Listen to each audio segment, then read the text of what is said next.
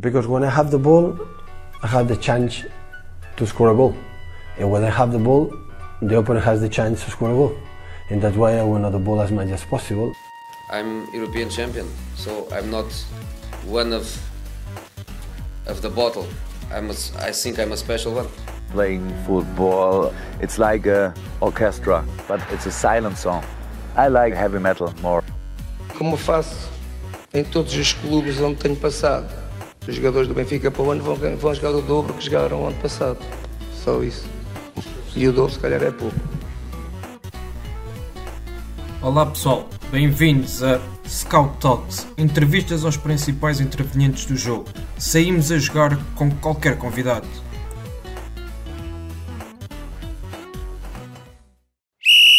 Olá Pedro, bem-vindo ao Scout Talks. É um gosto enorme ter-te aqui connosco. Uh, nós já estivemos também, na, enquanto Pro Scout, uh, numa iniciativa que, que, tu organizaste, também ligada ao Scouting, e desta vez cabe a nós receber-te aqui neste nosso espaço para também falar sobre esta área que, que tanto nos apaixona e, e, que nos caracteriza, que é, o, que é o Scouting. Muito bem, Francisco. Eu é que agradeço o convite, muito boa tarde. Um, gosto imenso do vosso projeto, que já sigo há algum tempo e, obviamente, naquela altura, quando organizei a conferência, é isso que te referes, os convidei. Uh, claramente não foi por simpatia. Uh, eu sou daqueles que às vezes uh, até posso passar por antipático, mas eu gosto de convidar efetivamente aqueles que reconheço, aos quais reconheço competências. O vosso projeto, enfim, é um projeto que, como eu disse, sigo há algum tempo. E parabéns à equipa, porque tem desenvolvido um bom trabalho ao nível do scouting, quer ao nível do trabalho técnico em si, por aquilo que vou acompanhando, quer ao nível daquilo que é um trabalho de, enfim, consciencialização de classe e de mostrar às pessoas que efetivamente há aqui todo o mercado para explorar. E por isso vocês têm feito esse trabalho. Olha, para mim é uma honra estar aqui convosco. Muito obrigado, Pedro, e é exatamente isso que, que nós pretendemos, que é com estes podcasts consciencializar e também, de certa forma, uh, proporcionar a que as pessoas que, que nos ouvem que, que possam ter diferentes opiniões daqueles que são os nossos convidados e diferentes backgrounds, experiências e que possam beber dessa, dessa informação e, e crescerem dentro daquilo que, que é esta área do, do, scouting, que é uma área riquíssima. E quem diz do scouting também diz da área da análise do treino, como também já tivemos aqui convidados e, e de outras áreas. Uh, precisamente começando por aí, uh, gostava de perguntar Uh, tu começaste também muito cedo ligado a esta área do, do treino e da coordenação técnica. Como é que nasce esta paixão pelo futebol e como é que se inicia este teu percurso ligado à área do treino? Muito bem, uh, eu vou tentar sintetizar, porque já são 41 anos de vida, uh, 25, 26 dos quais ligados ao futebol.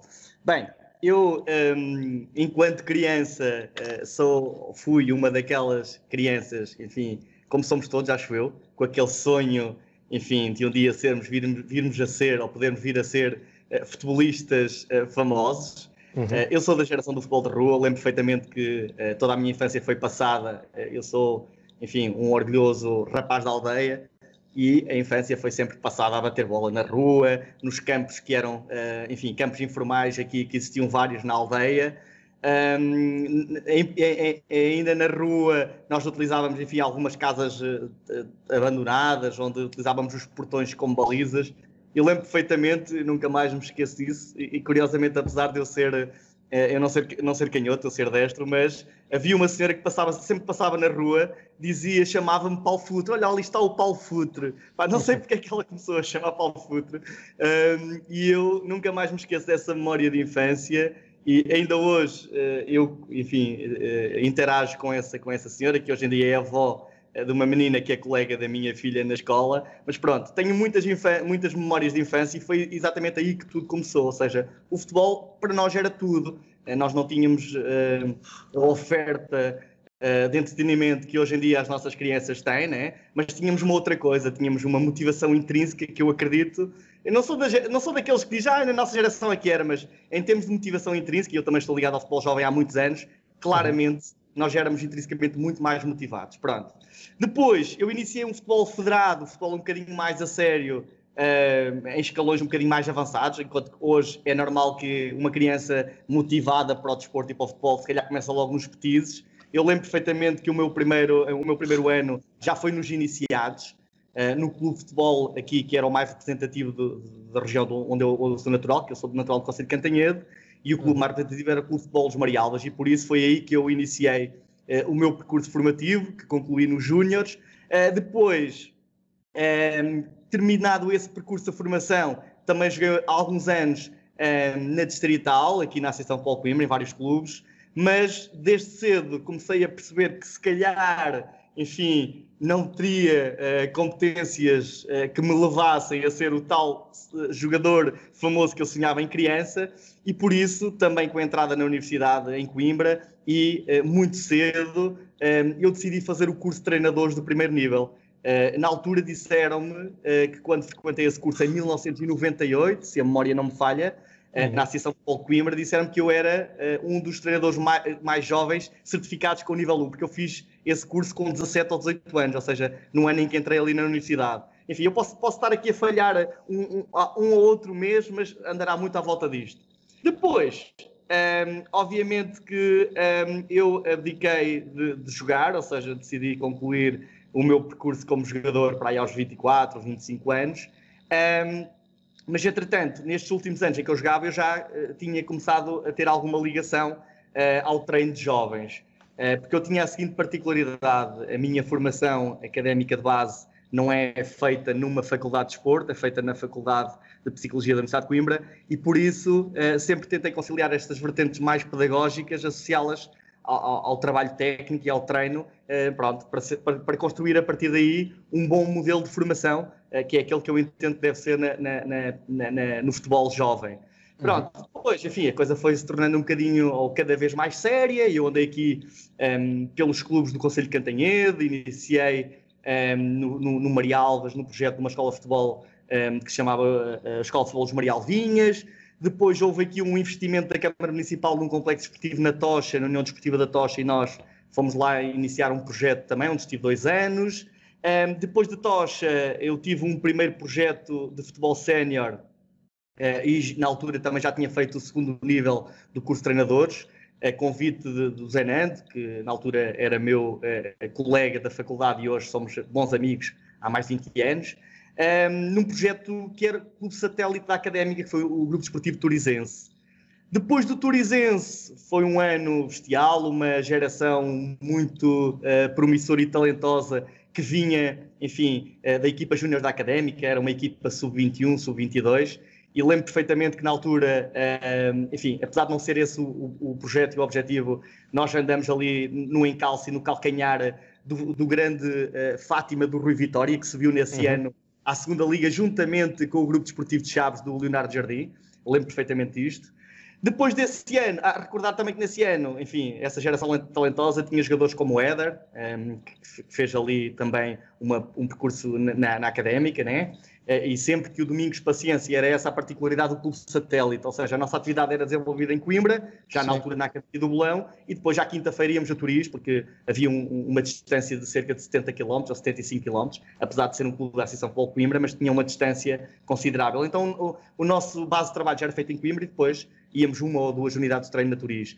E sempre havia ali três, quatro jogadores que sempre não eram opção na equipa A, eles baixavam e jogavam uh, por nós no Turizense uh, sempre que o Domingos Paciência, que na altura era treinador da equipa A, e o Zenando era treinador adjunto, fazia parte da equipa técnica da A e liderava o projeto da satélite. E recordo perfeitamente o Licá, o Éder, o André Fontes e o Gonçalo Santos, uh, que eram os jogadores que um, ehm, baixavam sempre que não era uma opção. Foi um ano maravilhoso.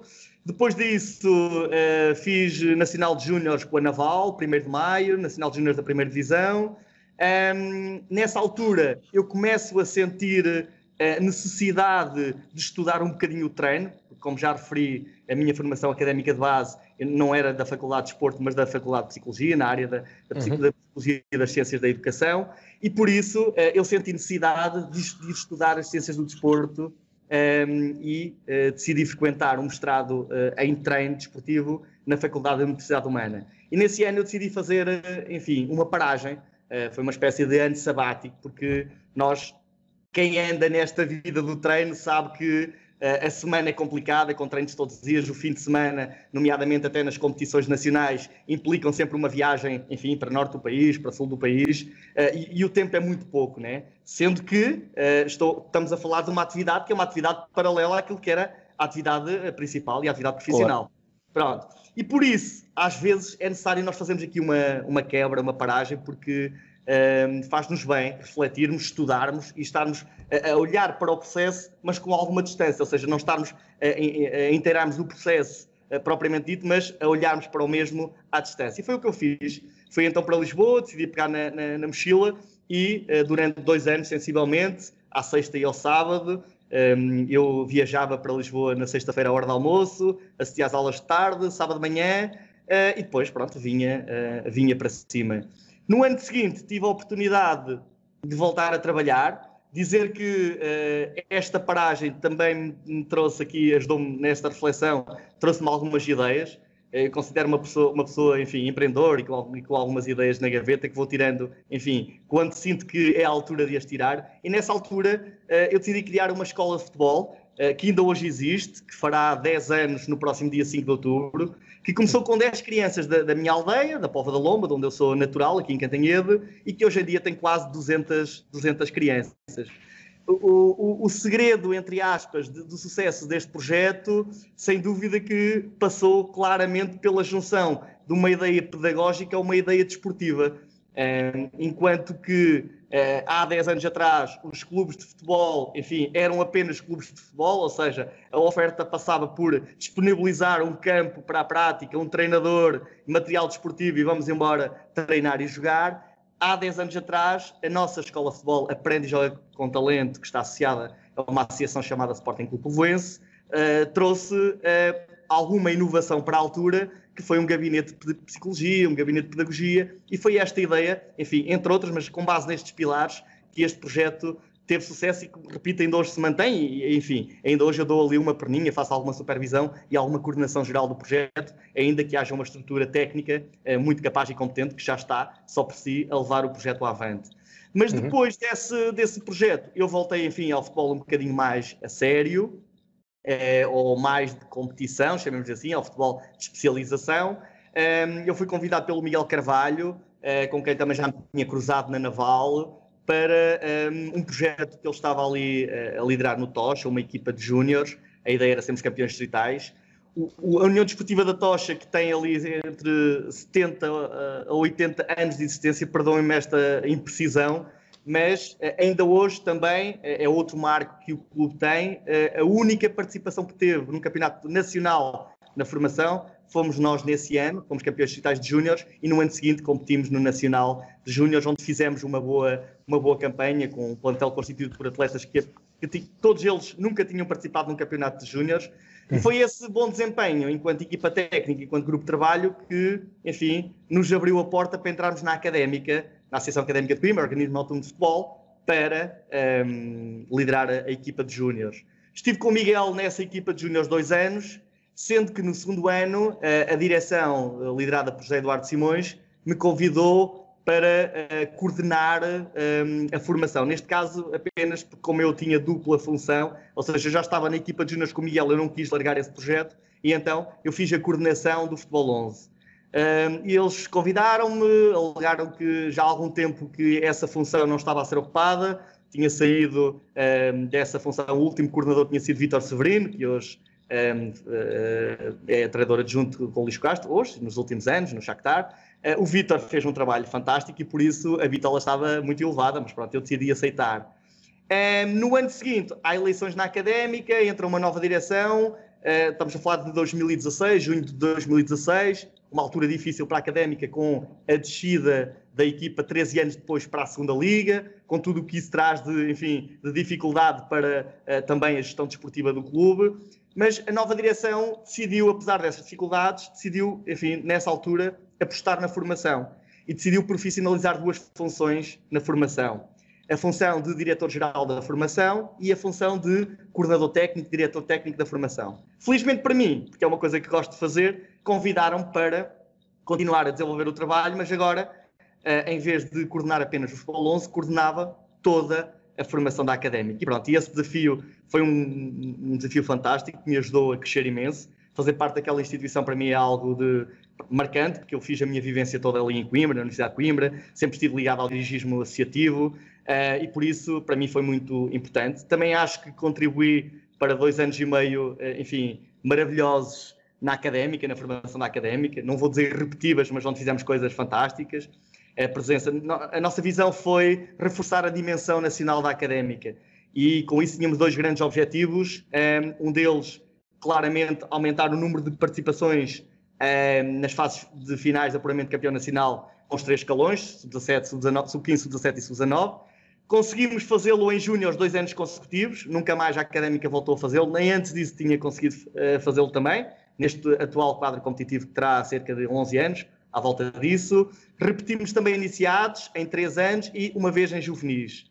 Além desse objetivo dessa participação, porque a questão do talento para nós era importante e, já lá podemos aprofundar um bocadinho mais, mais isso, a base deste trabalho foi claramente a prospecção, foi claramente o scouting, porque nós, enfim, eh, temos um lema, ou tínhamos um lema que são os melhores que fazem as diferenças, ou que fazem a diferença, e nós quisemos efetivamente ter os melhores connosco, dentro daquilo que era a nossa realidade. Mas podemos dizer que também nesses melhores, nesses dois anos e meio, conseguimos colocar 12 eh, atletas nas seleções nacionais portuguesas, ou seja, fizemos uma, uma cobertura total dos sub-15 aos sub-20 com 12 atletas. Portanto, enfim, há aqui uma série de indicadores que revelam uh, que o, o, trabalho foi feito, foi feito, enfim, com alguma qualidade e com, alguma, com algum impacto uh, para a académica. Não sei se queres que continue, Francisco. Uh, nós vamos ter tempo de, de, aprofundar mais isso, a parte da académica, mas uh, só fazer-te aqui uma questão. Tu também, se, uh, salvo erro, estiveste ligado também a, a, ao departamento de prospecção do, do Porto, certo? Pronto. Relativamente. Eu, eu, estava a tentar descrever um bocadinho aquilo que foi o meu trabalho na área do, também do treino e da coordenação técnica. Exatamente.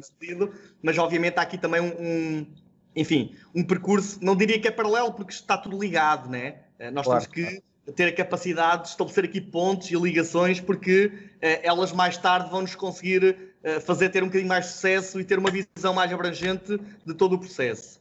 Eh, quando ainda estava ehm, na União Desportiva da Tocha e envolvido na, na, criação da Escola de Futebol, como já referi, eu tive a oportunidade, eu fui convidado por pessoas aqui da zona de Coimbra, ehm, de fazer parte de uma rede de scouts externos do Futebol Clube Porto. Obviamente que aceitei, sou uma pessoa de desafios, eh, tento sempre, enfim, ter alguma abertura naquilo que é a, a minha atividade e o meu percurso e posso dizer que efetivamente foi a minha porta de entrada nesta área do scouting e foram 4, 5 anos fantásticos onde uh, tinha uma responsabilidade de uma área geográfica, uma vez que era uh, natural de Coimbra, uh, aqui Coimbra, mais uma Coimbra litoral, que implicava Figueira da Foz, Cantanhede, Mira, Montemoro Velho, pronto o tempo foi passando, fui fazendo outras coisas também que me pediam, eh, que a coordenação me pedia, não só na prospecção de atletas, enfim, da, da iniciação, mas fui fazendo alguns trabalhos também para atletas de especialização, alguma caracterização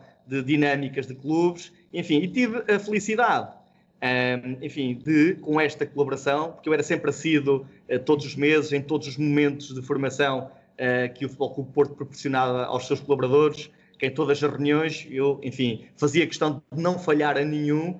Um, e, uh, enfim, essa porta de entrada foi uma porta de entrada com grande qualidade porque tive acesso, enfim, a uma dinâmica de trabalho, a uma estrutura que, enfim, continua a ser, foi e continua a ser uma das melhores da Europa e por isso foi, sem dúvida, uma grande escola, para mim, uma licenciatura na área do scouting.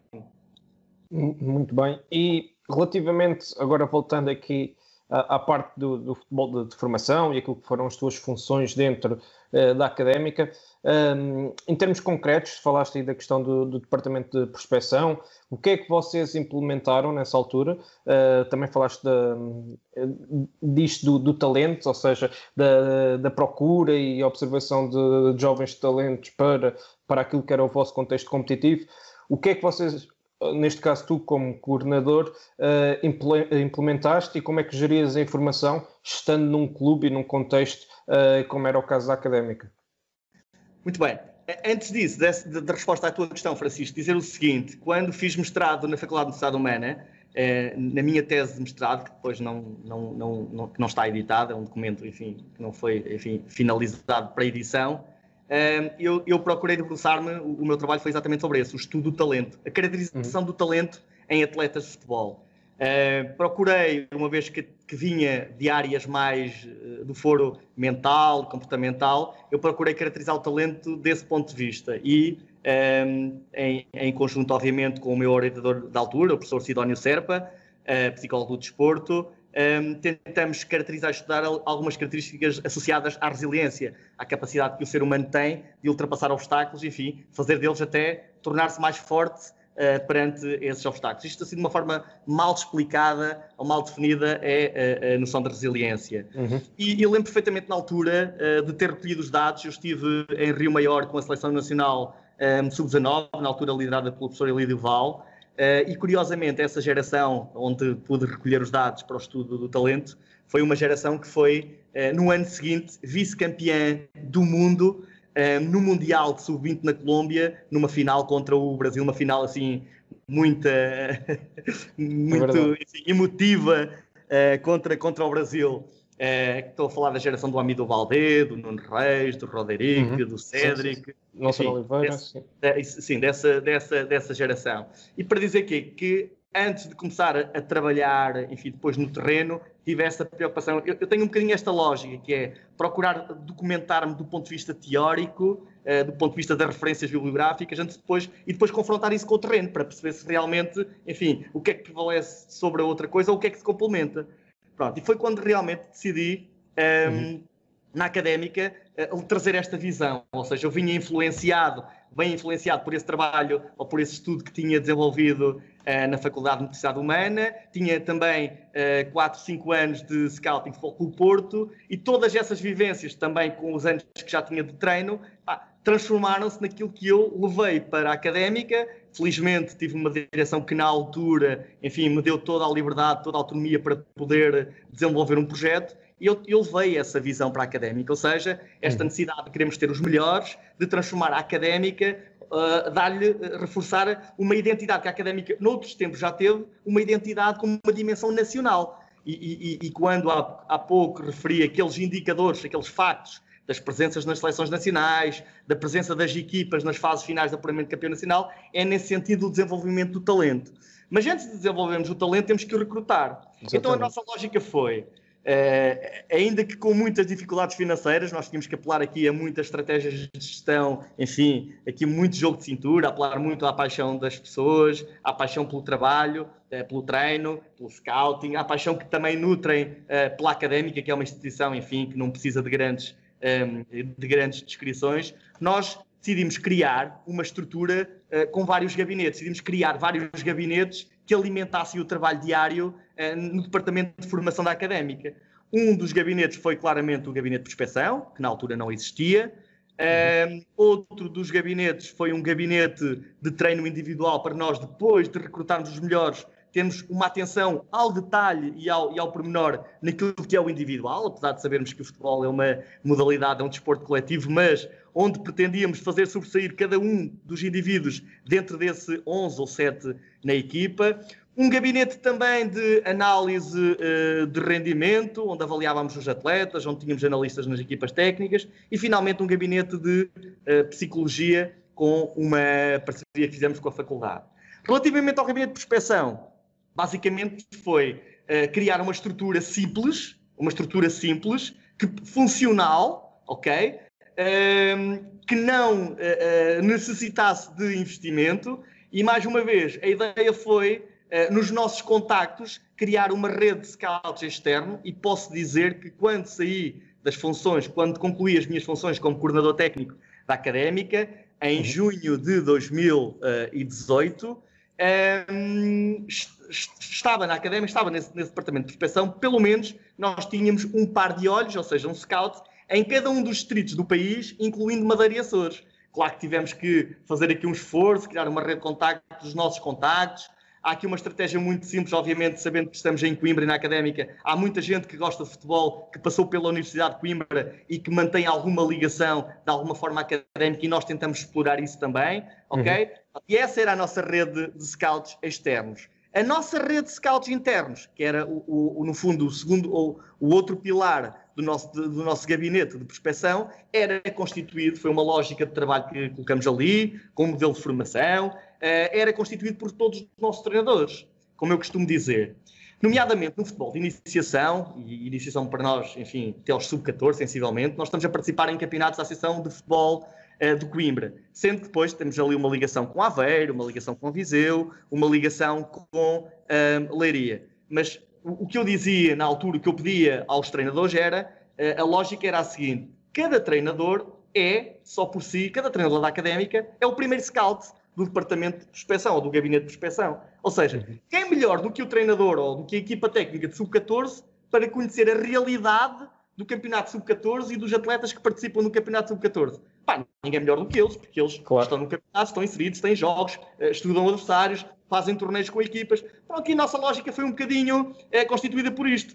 Um, é, uma rede de scouts internos que era constituída por todos os nossos treinadores que eh, em cada relatório de avaliação de jogo havia um itemzinho dedicado à prospeção ou ao scouting da equipa adversária e todas as semanas nos faziam chegar essa informação, que depois era trabalhada por mim e por um, ehm, colegas que colaboravam na coordenação do, do, departamento ou do gabinete e por uma rede de scouts externos que também, enfim, na sua atividade ou de treinadores ou de encarregados de educação que acompanham os filhos ou, ou, ou, ou sem nenhuma ligação direta ao futebol, mas que gostam de acompanhar o fenómeno, enfim, no distrito onde estão instalados, nos faziam chegar a informação e nós Uh, depois, enfim, trabalhávamos, tínhamos mecanismos para enfim, aferir e para validar essa informação e depois chamávamos para uh, jornadas uh, que, que, organizávamos na académica em momentos pontuais durante o ano ou também sempre que se justificava.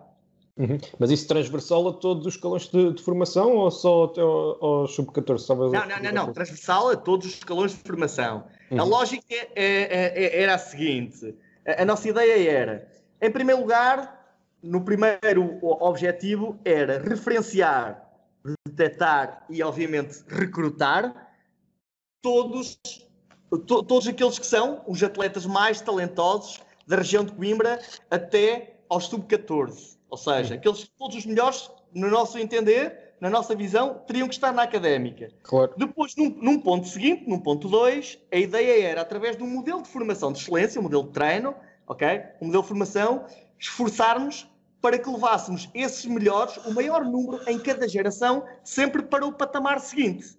Obviamente sabemos que depois isto são processos, enfim, há atletas que não evoluem, há atletas que por uma ou outra razão nós precisaremos depois, mais tarde, num ponto 3, e já no futebol de especialização, até porque nós temos, na altura tínhamos, e, e ainda a Académica tem neste momento, uma academia, enfim, com vagas limitadas, mas com algumas vagas, e aí sim, depois, pontualmente em posições mais deficitárias, nós utilizávamos a nossa rede de scouts externos para recrutar para, esse, eh, para esses escalões um bocadinho mais avançados. E esta era a lógica de trabalho.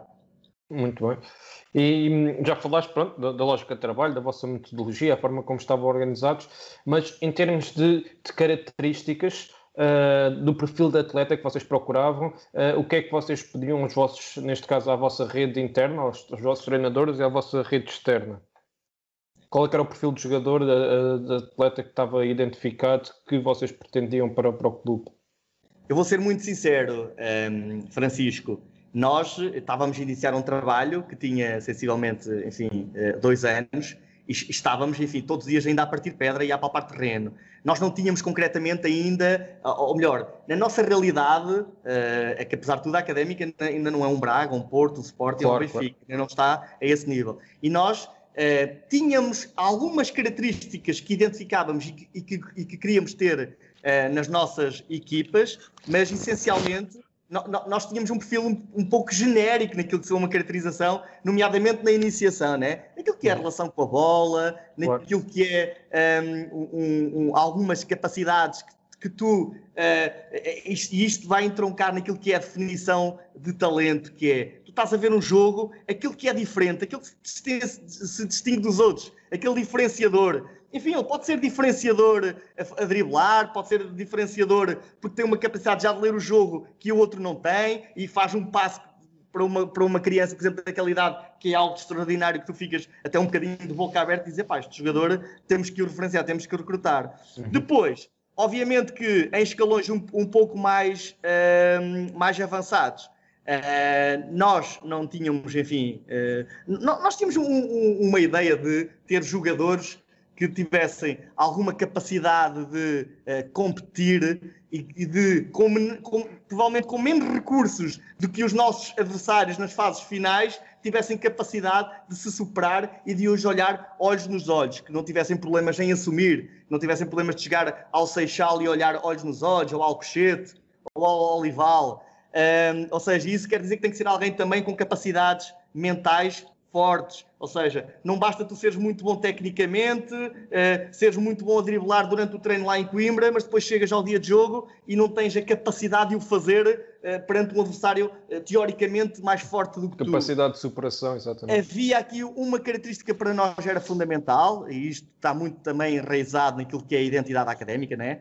ou seja, a conciliação do sucesso escolar com um, ehm, o sucesso desportivo. Nós, nas nossas equipas de júniores, nos, nos, anos em que tivemos na académica, tivemos sempre uma listagem de, nomeadamente, os atletas de segundo ano de júniores, são os atletas elegíveis para já estarem, eh, pela idade, eh, a estudar no ensino superior, atletas também um bocadinho com essa, com essa visão de vida, ou seja, sempre conciliar aquilo que é o futebol a atividade desportiva com um, com a atividade escolar, com a atividade académica. Pronto, são, são aqui três, quatro características que nós fazíamos questão de, de, de perseguir. Agora, para te ser sincero, nós não tínhamos ainda, uh, estávamos ainda numa fase de reflexão e de discussão do, do, desse, enfim, desse trabalho, mas não tínhamos ainda um, um, modelo de jogo, tínhamos já umas características que gostaríamos de ver entroncadas nos, nos, vários, nos vários momentos de jogo, mas não tínhamos algo muito rígido, não tínhamos um documento muito rígido que olhávamos como uma bíblia e que tínhamos que levar para cada unidade de treino ou para cada, ou para cada jogo, para cada dia de jogo.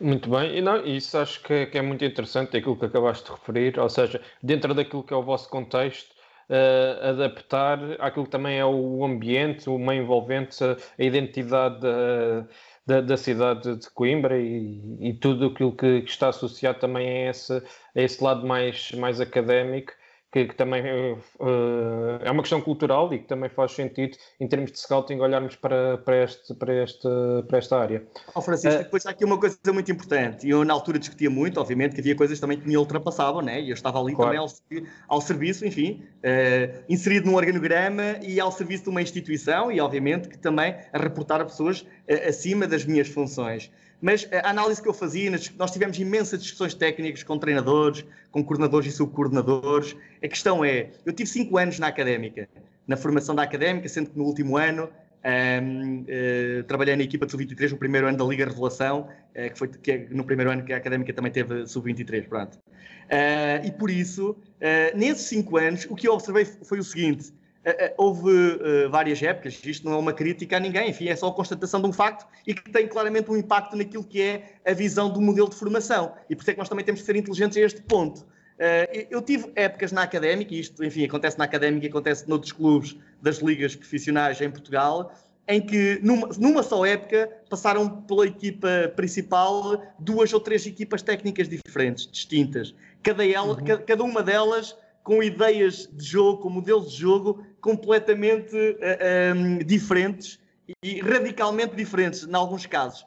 E, e, eu digo sempre isto, por isso é que eu, quando entro em discussões uh, de coordenação técnica, tive estas discussões várias vezes, que, que, no seio da Federação Portuguesa de Futebol, entre pares, com outros clubes, e a minha posição, pela experiência que tive, pela capacidade que eu acho que tenho também de conseguir analisar aquilo que se passa no futebol português, é como é que é possível não havendo um projeto, uma identidade uh, contínua na equipa A, nós podermos, na formação, termos um modelo que seja rígido ou que seja transversal da iniciação até a especialização e que obedeça a, a, a, a parâmetros ou visões muito rígidas. Eu não concordo com isso. Eu, eu acho uhum. que é o contrário. Eu acho que é que temos que transformar, tentar trabalhar aqui numa ideia de banda larga, com as coisas devidamente balizadas, sim senhor, mas trabalhar os nossos atletas que passem pelos nossos um, processos de formação e que, quando chegarem ao futebol sénior, à, à, equipa A, seja na académica, seja num outro clube, porque a académica também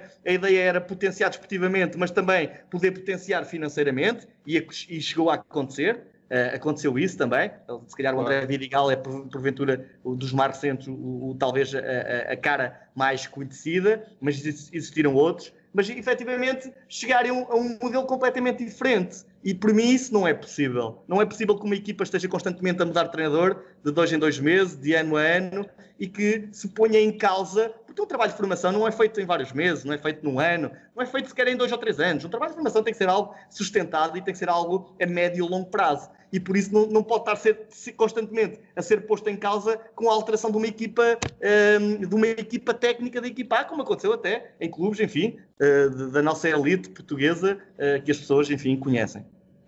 Sem dúvida, não, eu estava a perguntar a questão do, do perfil do atleta também uh, precisamente por aí, porque eu partilho a tua opinião, a tua visão, mas sabemos que normalmente existem clubes em que aquilo que, que, a formação procura está muito associado àquilo que é o modelo de jogo e a identidade da equipa profissional. E também por isso podia ser que existisse algumas matrizes no que toca ao perfil do, do atleta, mas é como tu dizes, se, se não há a estabilidade em termos da, da, equipa principal para definir o que é que é a ideia de jogo, uh, a identidade, também fica complicado isso, ser, isso passar para baixo em termos de, de formação. Francisco, é importante que as pessoas entendam o seguinte, eh, eh, que, esta, que, não, que não se confunda esta visão que eu considero, enfim, pragmática e realista, que, que, que conhecedora do terreno, com algo que também, com a inexistência de uma lógica. Ora, claro. o que não me parece é que uh, eu também tenho ideias muito bonitas, uh, ou pegar ou fazer uma pesquisa na internet e perceber como é que está a trabalhar o Ajax, ou, ou o Barcelona, ou o que quer que seja, imprime aquilo e entra ali na academia, enfim, debaixo do braço, com um documento muito bonito, mas a minha questão é, é ajustada à realidade de Coimbra?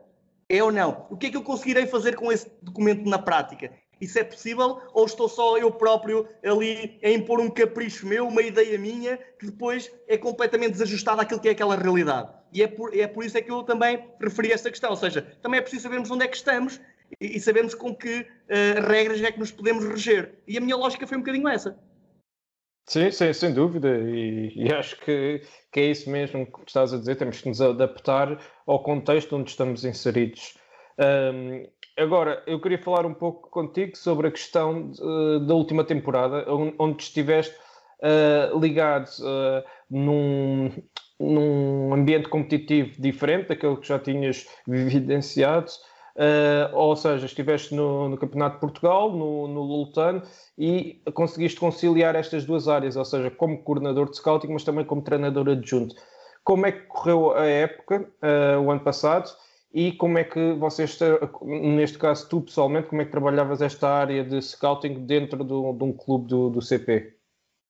Muito bem, olha, foi sem dúvida uma experiência fantástica. Eu, um, eu, eu, eu, precisava também, uh, enfim, foi uma oportunidade que surgiu. Uh, e pronto, também já tinha 5 anos, cinco anos de académica, as pessoas da direção também entenderam, enfim, colocar ali outras lógicas naquilo que era a formação e por isso é que depois também me convidaram para um, ehm, eu, enfim, de certa forma fazer a transição da formação para o Estudo 23 um, ehm, e por isso este convite do um, ehm, Loutano uh, surgiu numa altura em que eu também já tinha saído, tinha saído há poucos dias um, da académica e, e, para mim foi uma lufada de ar fresco porque eu uh, sempre vivi e trabalhei aqui na, na região de Coimbra e uh, precisava, e neste momento também precisa, é isso que procura um pouco, abrir um bocadinho os horizontes em termos daquilo que é, enfim, a geografia, a geografia da minha pegada. Uh, não foi a primeira vez que eu trabalhei no Campeonato de Portugal. Eu uh, já tinha trabalhado no Campeonato de Portugal, curiosamente com o Zenando no, no Turizense. Também uhum. já tinha trabalhado no Campeonato. Na altura não se chamava Campeonato de Portugal, na altura o Turizense sim, era a segunda vez.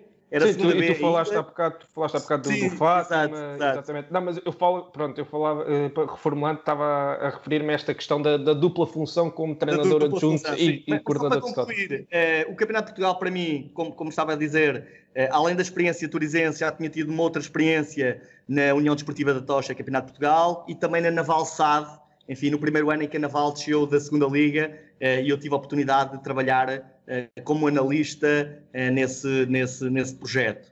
A dupla função é, é, é, é, para mim a perfeição deste, destes dois mundos, que é o mundo do treino e o mundo do scouting. Eu, enfim, respeito todas as dinâmicas de trabalho, todas as, as formas que os clubes encontram como as melhores para a sua, o, desenvolvimento dos seus projetos. Agora, parece-me a mim que alguém que trabalhe na área do scouting, seja numa coordenação de scouting, seja scout de um clube, parece-me a mim que obrigatoriamente tem que estar identificado com aquilo que é a equipa, com aquilo que é a ideia, eh, a ideia de jogo do treinador que lidera a equipa, porventura uma ideia de jogo, enfim, que a direção do clube ou que o investidor do clube quer levar para o seu projeto desportivo e por isso, como eu estava a dizer, foi o ideal dos dois mundos, foi conciliar Uh, porque o convite foi exatamente do, do Mr. Zenando foi exatamente esse, que é ser o número 2 da equipa técnica, ou seja, ser treinador adjunto, e também criar e coordenar um, ehm, um gabinete de scouting onde trabalhava também o nosso analista, o Pedro Baião, um, e, e, e, por isso a função foi, foi muito simples de desenvolver. Em primeiro lugar, foi, foi simples porquê?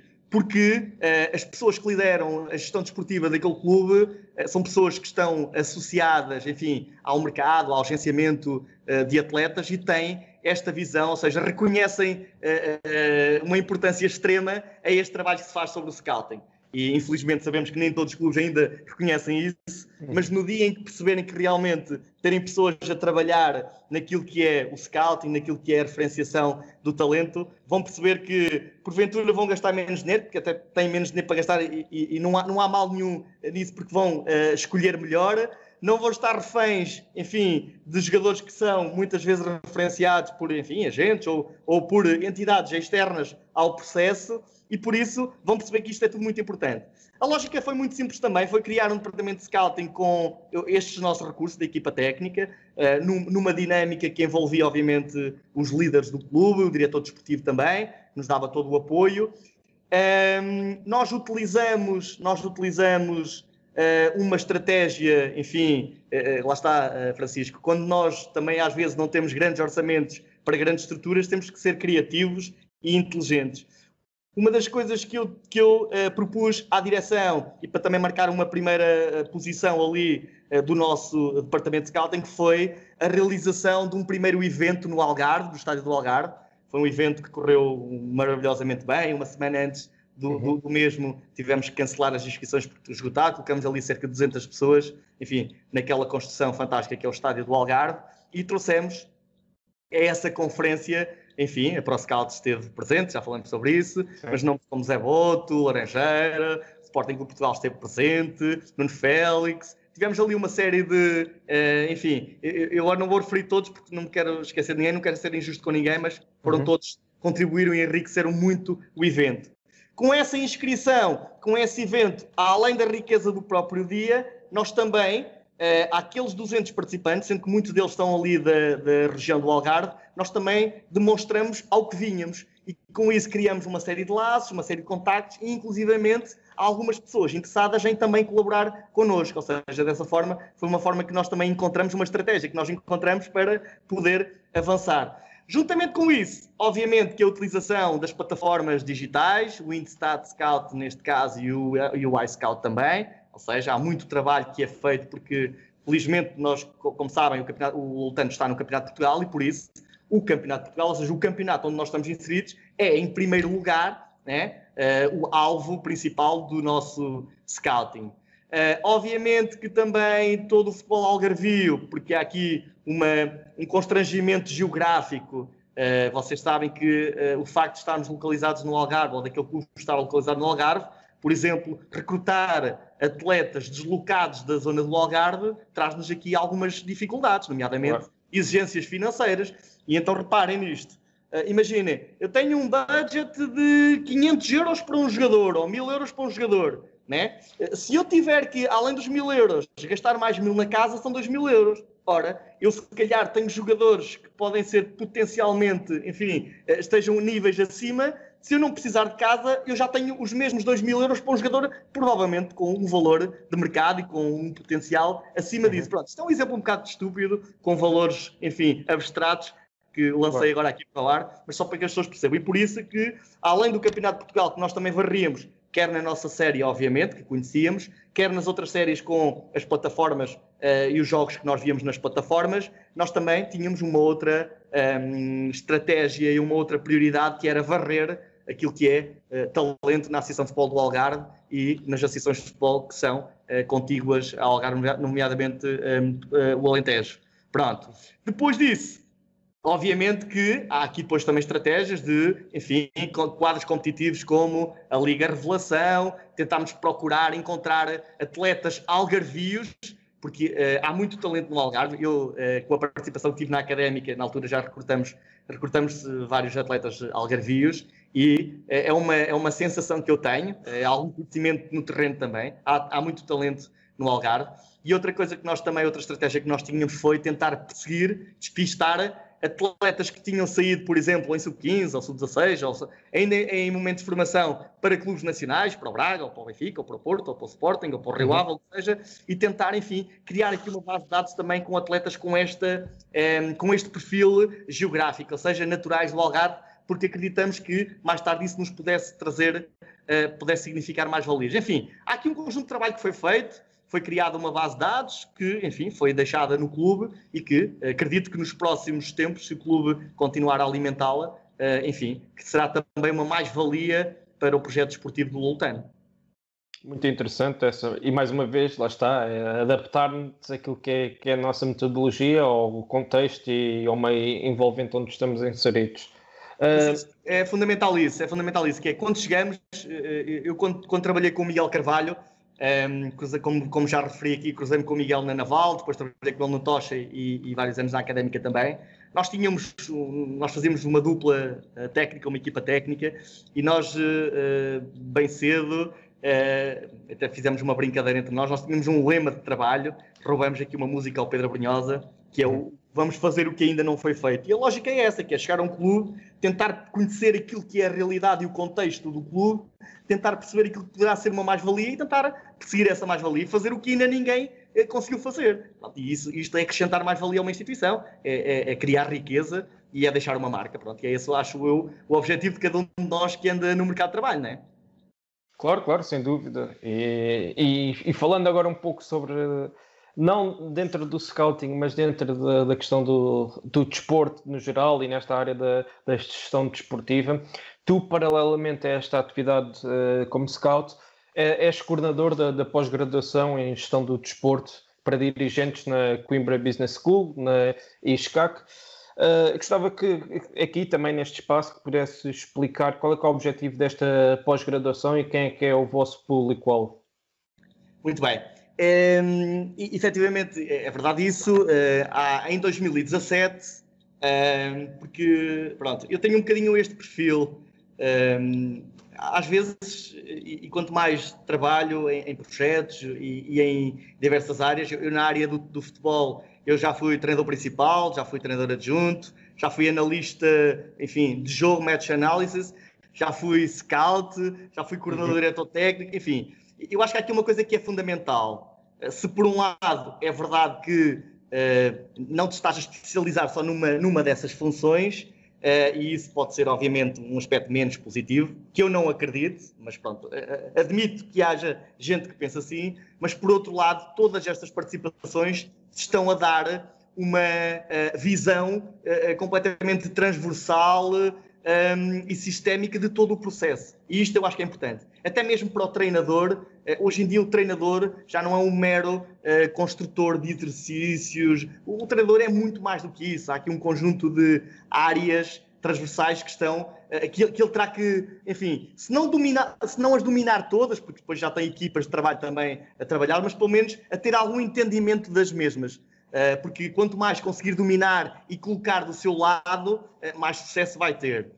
Em 2017, eh, enfim, também por eh, através de, de, de um relacionamentos de relacionamentos pessoais em Coimbra, nomeadamente na altura com o Sr. Presidente, Dr. Manuel Castelo Branco, eh, surgiu a ideia, a Coimbra Business School é uma escola do ensino superior público politécnico de Coimbra, é uma escola que teve um crescimento fantástico através de muitas parcerias que criou, abriu-se completamente à sociedade civil, empresas, projetos super interessantes nestas áreas da contabilidade, da administração, da gestão, e, e na altura eh, surgiu esta possibilidade de nós, enfim, levarmos para aquela escola eh, esta área da gestão do desporto, porque em 2017 nós acreditávamos, enfim, e se calhar já, já havia já trabalho feito em relação a isso, mas nós acreditávamos que à semelhança do percurso que se fez, e, e, e, percurso esse que já tem algumas décadas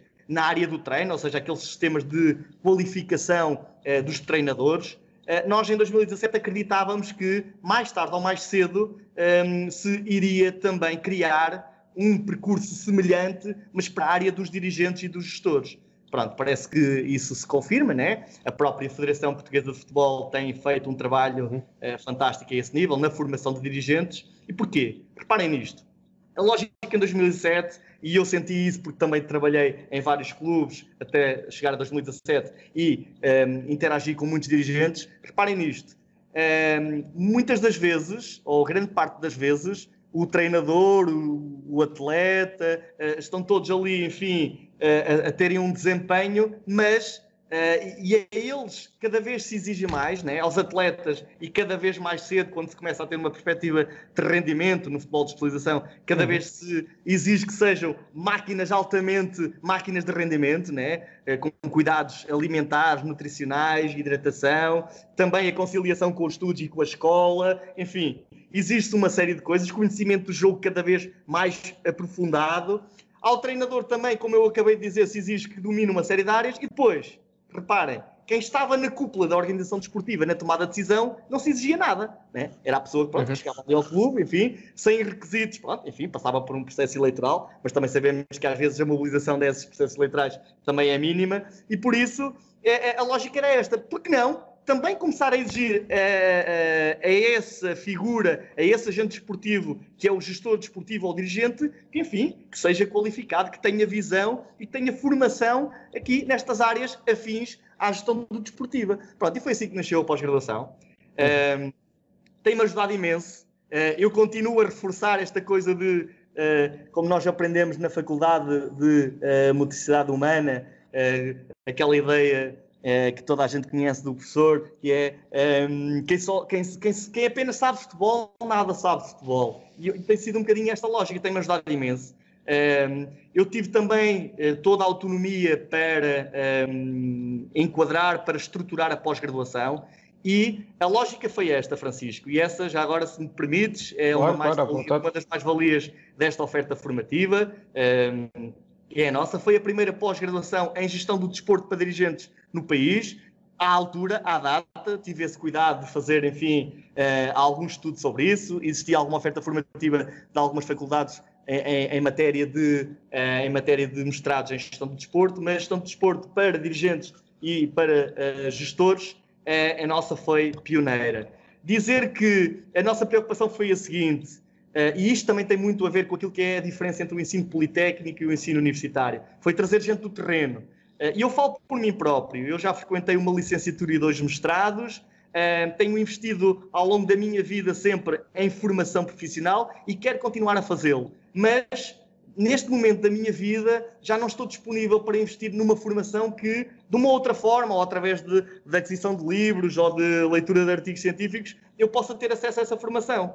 Nada disso. O que eu quero neste momento, e foi, foi pensado desta forma, quero ouvir pessoas que estejam no terreno, que tenham trabalhos feitos. E eu quero perceber como é que elas fazem. Eu não quero fazer exatamente como elas, mas quero perceber. E vou dar aqui alguns exemplos, que são uhum. públicos, não há problema nenhum de partilhar. Eu quero perceber, por exemplo, na área da, das fontes de financiamento e patrocínio desportivo. Como é que o Miguel Ribeiro, por exemplo, o que é que fez uh, uh, nos vários anos que teve, por exemplo, no Rio Ave e agora mais recentemente no Famalicão? Miguel, o Dr. Miguel Ribeiro é o nosso formador nessa área e uhum. uh, para os alunos da pós-graduação abre um bocadinho as portas para nos ajudar a entender a importância das fontes de financiamento. Ou quer perceber, por exemplo, a importância do marketing e da comunicação. Nós no marketing temos um, como formador Nuno Moura, o diretor de marketing da Federação Portuguesa de Futebol, que tem feito um trabalho excepcional. Marco Aurélio Carvalho, que é atualmente diretor-geral do, do, do, Rio Ave, mas que uhum. durante muitos anos, jornalista da Sport TV durante nove anos, passou pela comunicação do Braga, liderou a comunicação do, do, do Rio Ave também. Ou seja, uh, temos pessoas ligadas também uh, à área do direito desportivo, o Dr. José Miguel Nora, por exemplo, gente que eh, o Dr. José Miguel Nora com ligação à Liga Portugal, eh, ao Tondela, enfim. A nossa lógica foi esta, foi trazer para o terreno uh, ou melhor, trazer para, para a escola, para a sala de aula, pessoas que estão no terreno há muitos anos a trabalhar e que nos venham mostrar para nós percebermos como é que elas fazem e depois cada um de nós chega às suas entidades, às suas organizações esportivas e tenta, enfim, adaptar com base nesse conhecimento. Tem corrido muito bem, vamos iniciar agora em, em outubro a terceira edição, sendo que esta terceira edição, enfim, tem aqui um caráter especial, Uh, por um lado, por motivos de Covid, mas por outro lado também para dar oportunidade a pessoas que estão distantes de Coimbra, e esse, esse caráter tem a ver com o facto dela ir uh, ser dada num formato 100% online, e por isso uh, é, é, uma oferta na qual muito me orgulho e que tem tido, enfim, um impacto a nível nacional muito, muito relevante. Muito bem, estamos aqui a chegar ao fim da, da nossa conversa, mas antes disso gostava de fazer aqui mais algumas questões. Uh, relativamente ao scouting, uh, o que é que achas que, que falta uh, em Portugal para darmos os próximos passos? Achas que, que, o facto de ainda não existir uma aposta muito significativa na área do scouting por parte de, da maioria dos clubes em Portugal se deve a uma questão de cultural, a, uma, a falta de formação, informação, falta de regulamentação no, no mercado? Como é que achas que vai ser o futuro nesta área do scouting em Portugal? Muito bem, Francisco. Tudo isso que tu disseste, mas eu vou tentar categorizar isso que tu disseste segundo, uhum. aquilo, que, segundo aquilo que penso. Um, eu acho que o futuro do scouting em Portugal, em primeiro lugar, depende um, de duas ordens de razões diferentes. A primeira, sem dúvida, uh, está dependente daquilo que é a visão de quem lidera os clubes e as organizações desportivas. Pronto. E nós, no seguimento do que eu acabei, acabei de falar uh, naquilo que é esta pós-graduação. Sem dúvida que o scouting, a área de scouting, é amplamente debatida uh, no, no, módulo de direção técnica, que, que, esse módulo, por acaso, é liderado por mim. Uh, e por isso nós temos que mostrar, pela via da formação, mostrar por A mais B todas as vantagens, enfim, e, e quase que a inevitabilidade de uma organização desportiva, seja de que dimensão for, eu, eu, tenho sido convidado também para outros fóruns do, deste género, para, enfim, uh, dar um bocadinho aquilo que é uh, um testemunho do meu percurso nesta área do scouting. E, e, a minha formação anda sempre à volta disto, que é, independentemente da dimensão onde estejas a intervir, seja num clube de elite portuguesa, seja de um clube de campeonato de Portugal, seja de uma escola de futebol, ter uma estratégia de scouting é parte integrante do sucesso desse projeto esportivo. E os dirigentes têm que entender isto. E por isso, a primeira ordem de razão é esta, que é uh, o futuro do scouting em Portugal depende também, ou uh, em grande parte, ou em parte, da visão dos dirigentes. Os dirigentes em Portugal, as pessoas que lideram os projetos esportivos, têm que entender que este é um departamento ou esta é uma intervenção fundamental para o sucesso um, ehm, do projeto esportivo. Inclusivamente, e ao contrário do que muitas vezes ouvimos, e pessoas como nós, que, que, que por vezes têm necessidade, enfim, de encontrar novos desafios, procurar trabalho e fazem contactos com clubes, e às vezes, ou às vezes não, muito frequentemente, ouvimos a resposta clichê que é, pá, sim, nós eh, sabemos que é uma, uma área importante, mas não temos orçamento para isso. Claro. Um, bom exercício... Eu sei bem o que é que isso é. Eu acredito que sim, Francisco.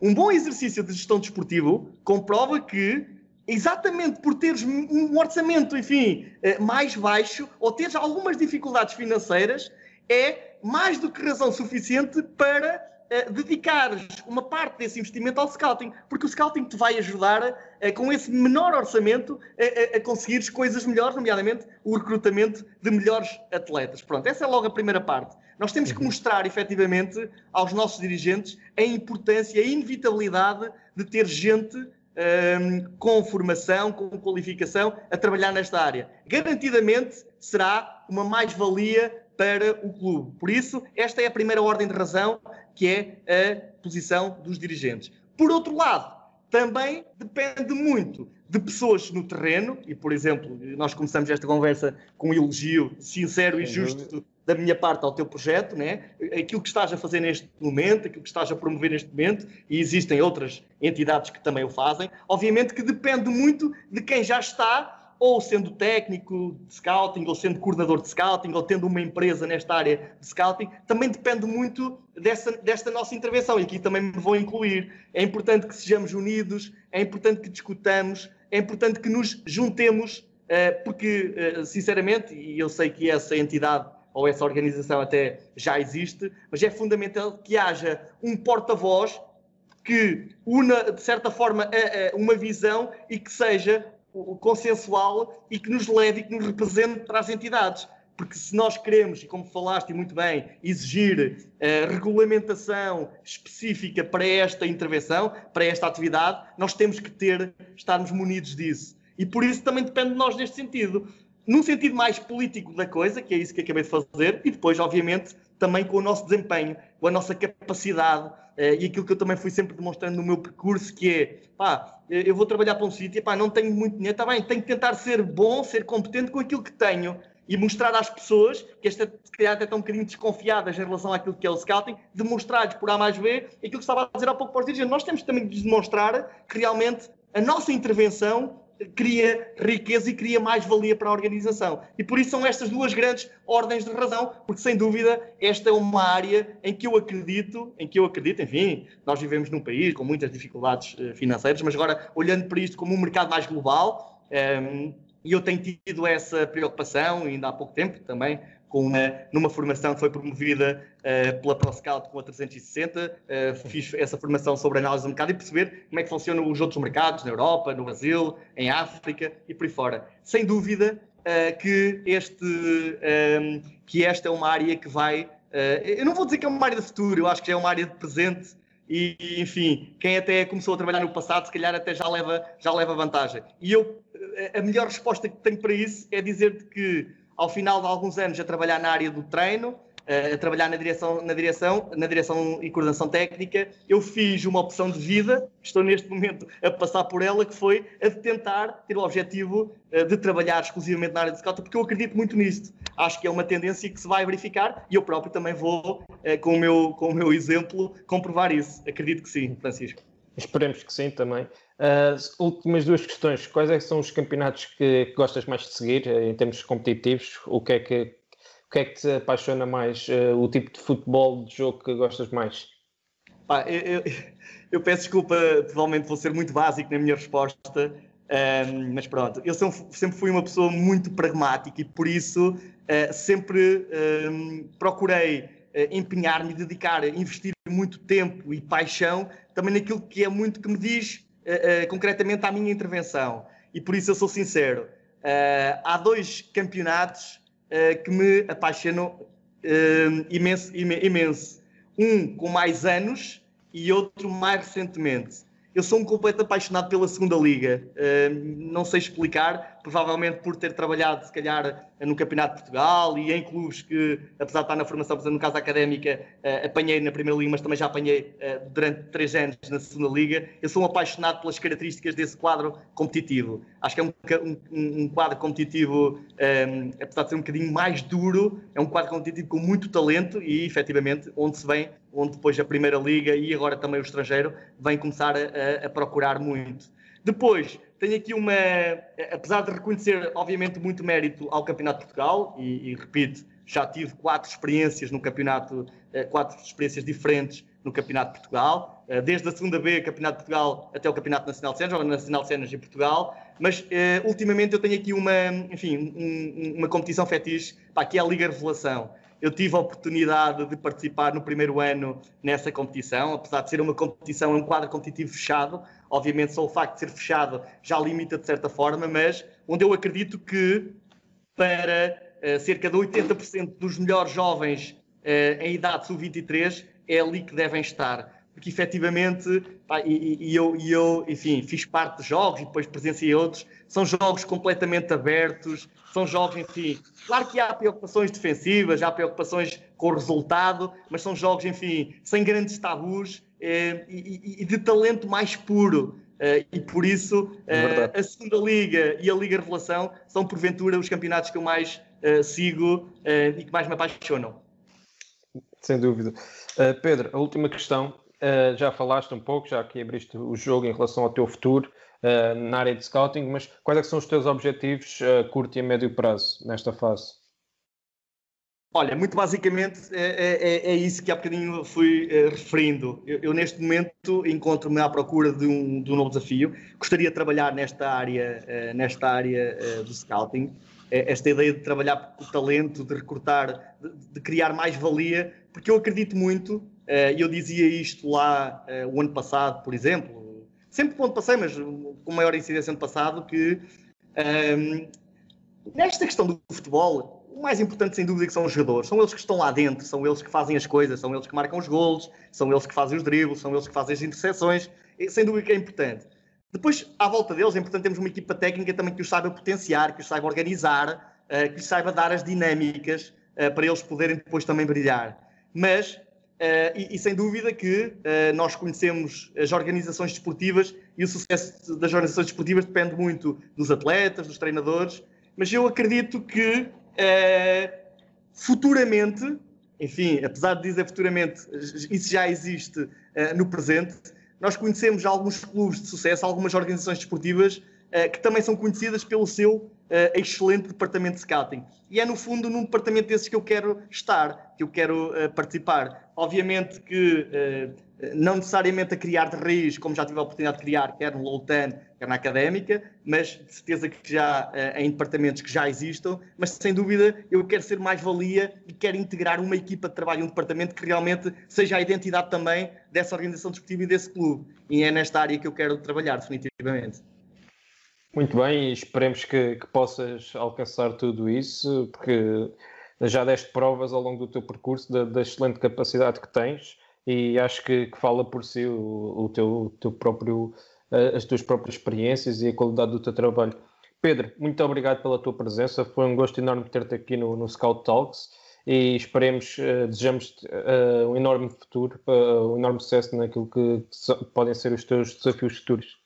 Muito bem, Francisco, eu é que tenho que agradecer a ti em particular e também ao projeto ProScout eh, que, como te disse no início, eu sou fã, eu também me aproveito e utilizo o vosso projeto que vou seguir nas redes sociais para informação, enfim, de grande utilidade, para conteúdos de grande utilidade e vou continuar, obviamente, a seguir. E até breve, certeza que nos iremos encontrar brevemente, está bem?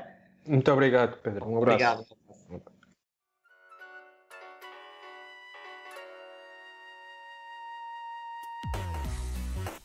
Obrigado por nos terem seguido em mais um episódio.